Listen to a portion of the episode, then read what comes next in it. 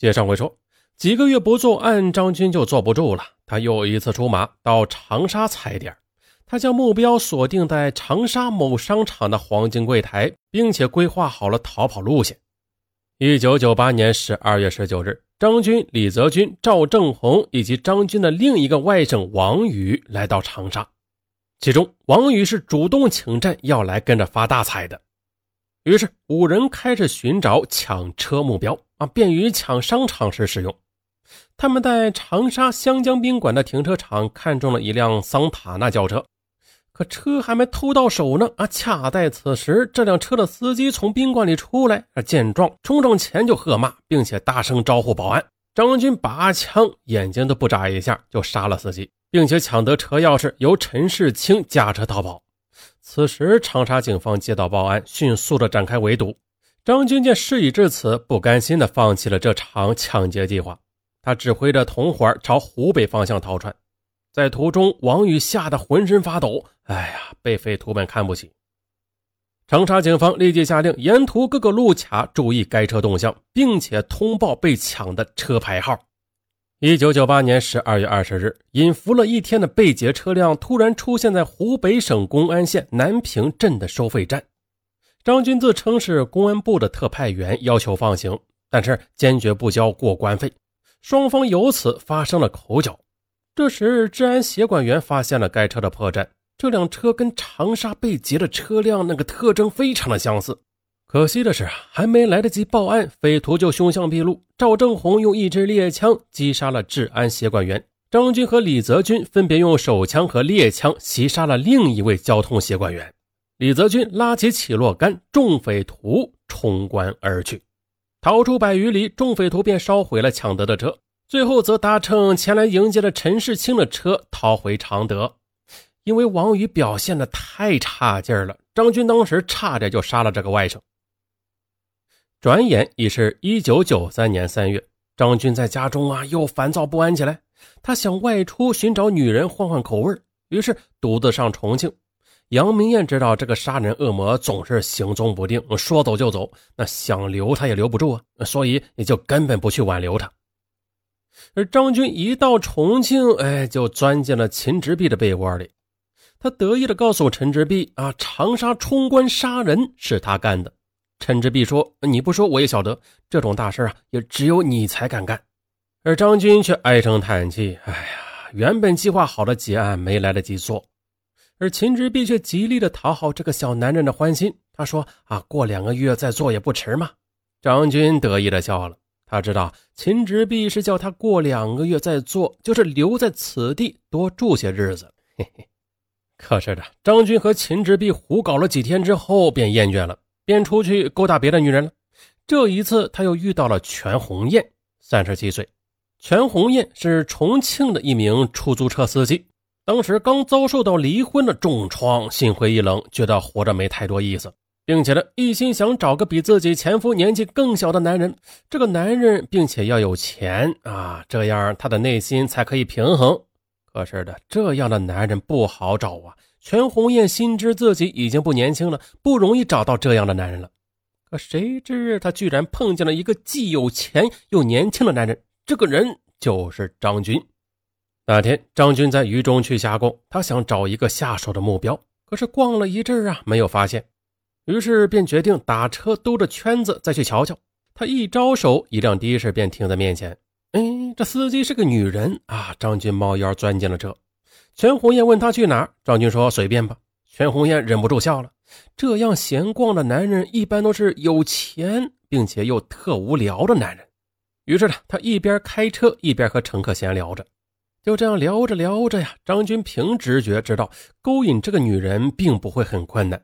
于是他也展开口才，天花乱坠的聊了起来。这言语中还不时的称赞全红艳漂亮，并且还不时的提她生意做得好啊，赚了不少钱。两人就这样在重庆市内兜着圈子啊，不知不觉的天也黑了。张军趁机的邀请全红艳共进晚餐，并且付了一百多元的打车费。全红艳其实他早就动了心了。酒桌上，张军脑袋一转，计上心头。他说他正在学车，要全红艳每天下午来接他，他就租他的车练技术。练车时呢，也打表按价付钱。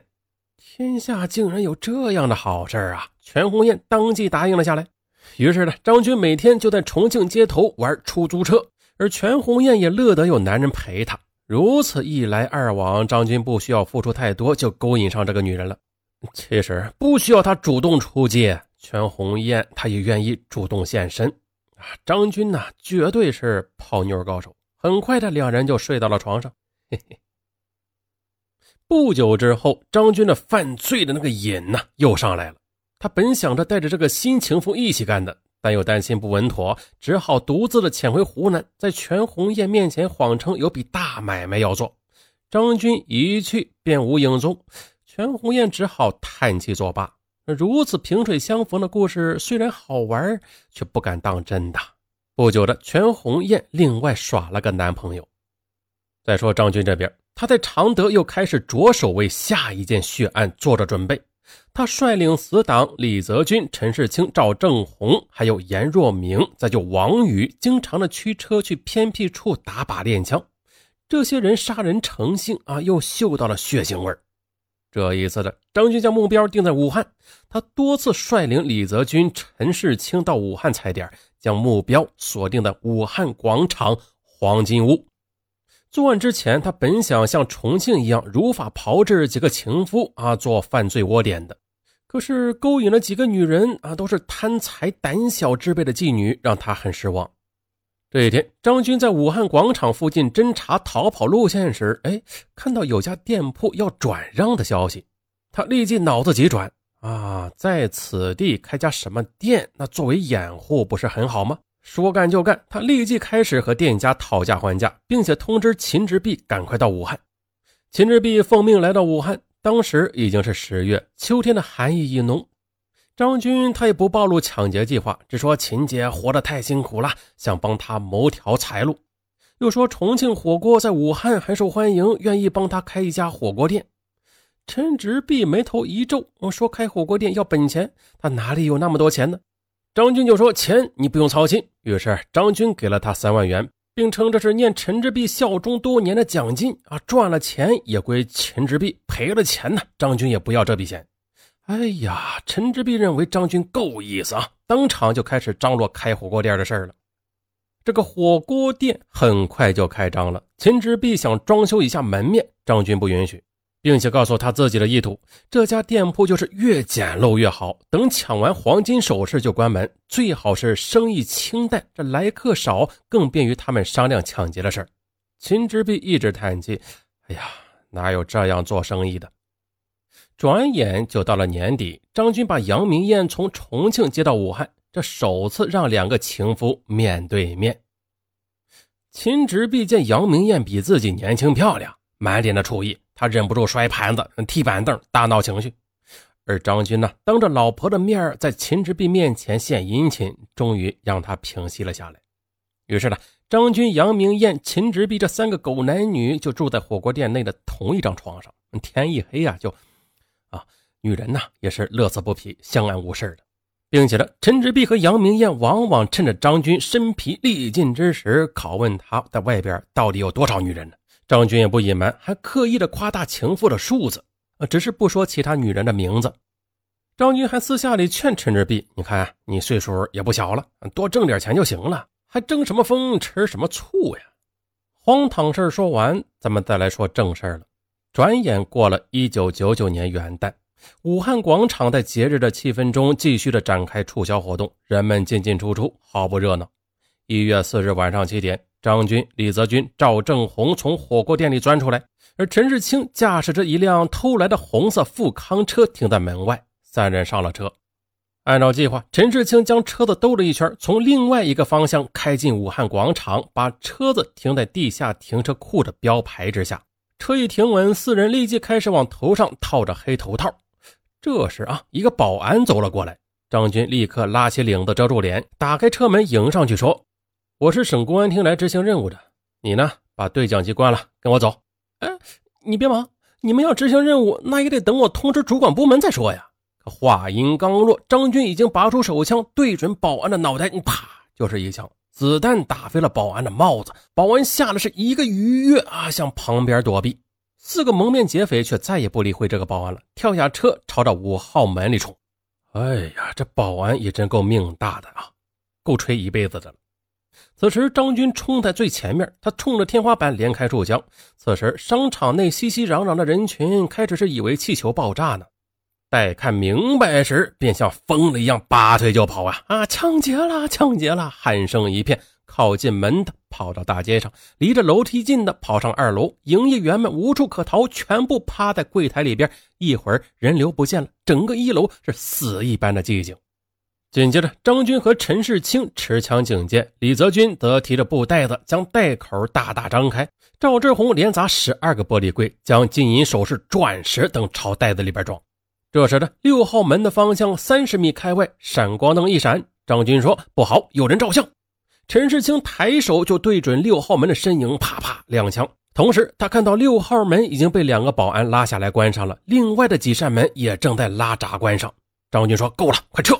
此时作案仅三分钟。接着，张军冲在最前面，鸣枪开路。李泽军和赵正红提着黑布袋，陈世清则抱着一纸箱的金银首饰跟在其后。此时呢，仅有五号门没有关闭，他们就此往外冲着。在门前，一名商场保安竟一辆接一辆的朝着门口扔扔自行车，扔了六辆，匪徒已经冲了出来。张军麻溜的跳过地上这堆自行车，朝着那名保安开枪。保安躲到一辆摩托车后，啊，侥幸逃过一命。而四个蒙面劫匪则冲向停靠在路边的出租车，这名保安也记住了车牌号鄂 AT 八幺九幺。此时，张军朝着将要逃跑的解放大道方向连放三枪，希望路上的车辆为他让路。而李泽军、赵正红打开后盖，把装满金银首饰的口袋和纸箱朝里边塞着。这时候，两名巡警飞骑赶到，在不远处鸣枪示警。惊慌之下，陈世清没有把车发动起来呢，张军立刻就朝前冲去，率先的开枪袭警。李泽军、赵正红也掏枪射击。情急之下，两名巡警躲向一辆货车，依靠货车还击。不幸的是，货车上的一名民工被枪击倒。哎呀，双方就这样你来我往，就像是拍电影一样，打得毫不激烈。而此时，狡猾的李泽军绕过出租车，从侧面包抄到巡警的侧后面，一枪击中巡警方亮的头部，方亮牺牲。这时呢，陈世清发动开了汽车，众匪快速的钻进车内，汽车沿着滑坡路朝市中心的京汉大道逃窜，一路上是横冲直撞。张军拔枪乱射，路人纷纷躲避。而在一家酒楼前，李泽军一枪击中路旁的电线杆子，而子弹转向折射击中一个市民，还是倒霉吹的。而此时，出租车以惊人的速度又冲出五十米远，那结果呢？一头撞在一个路边做餐饮用的大铁炉上啊！一口铁锅迎面飞来，赵志红、李泽军重重的撞在车顶上，赵志红疼得连枪都拿不住了，结果掉了一支枪在路上。此时，陈世清调整车头，继续猛冲，冲进了京汉大道，接着又汇入沿途不明真相的车流中。最后，匪徒将车弃于江边，各自扛着一部分金银珠宝分散逃逸，消失在夜色中。哎呀，这一段的节奏真够快的啊！张军的案子特别长，嗯，今天还说不完，咱们明天继续说。明天啊，也不一定能说得完。好，咱们明天再见。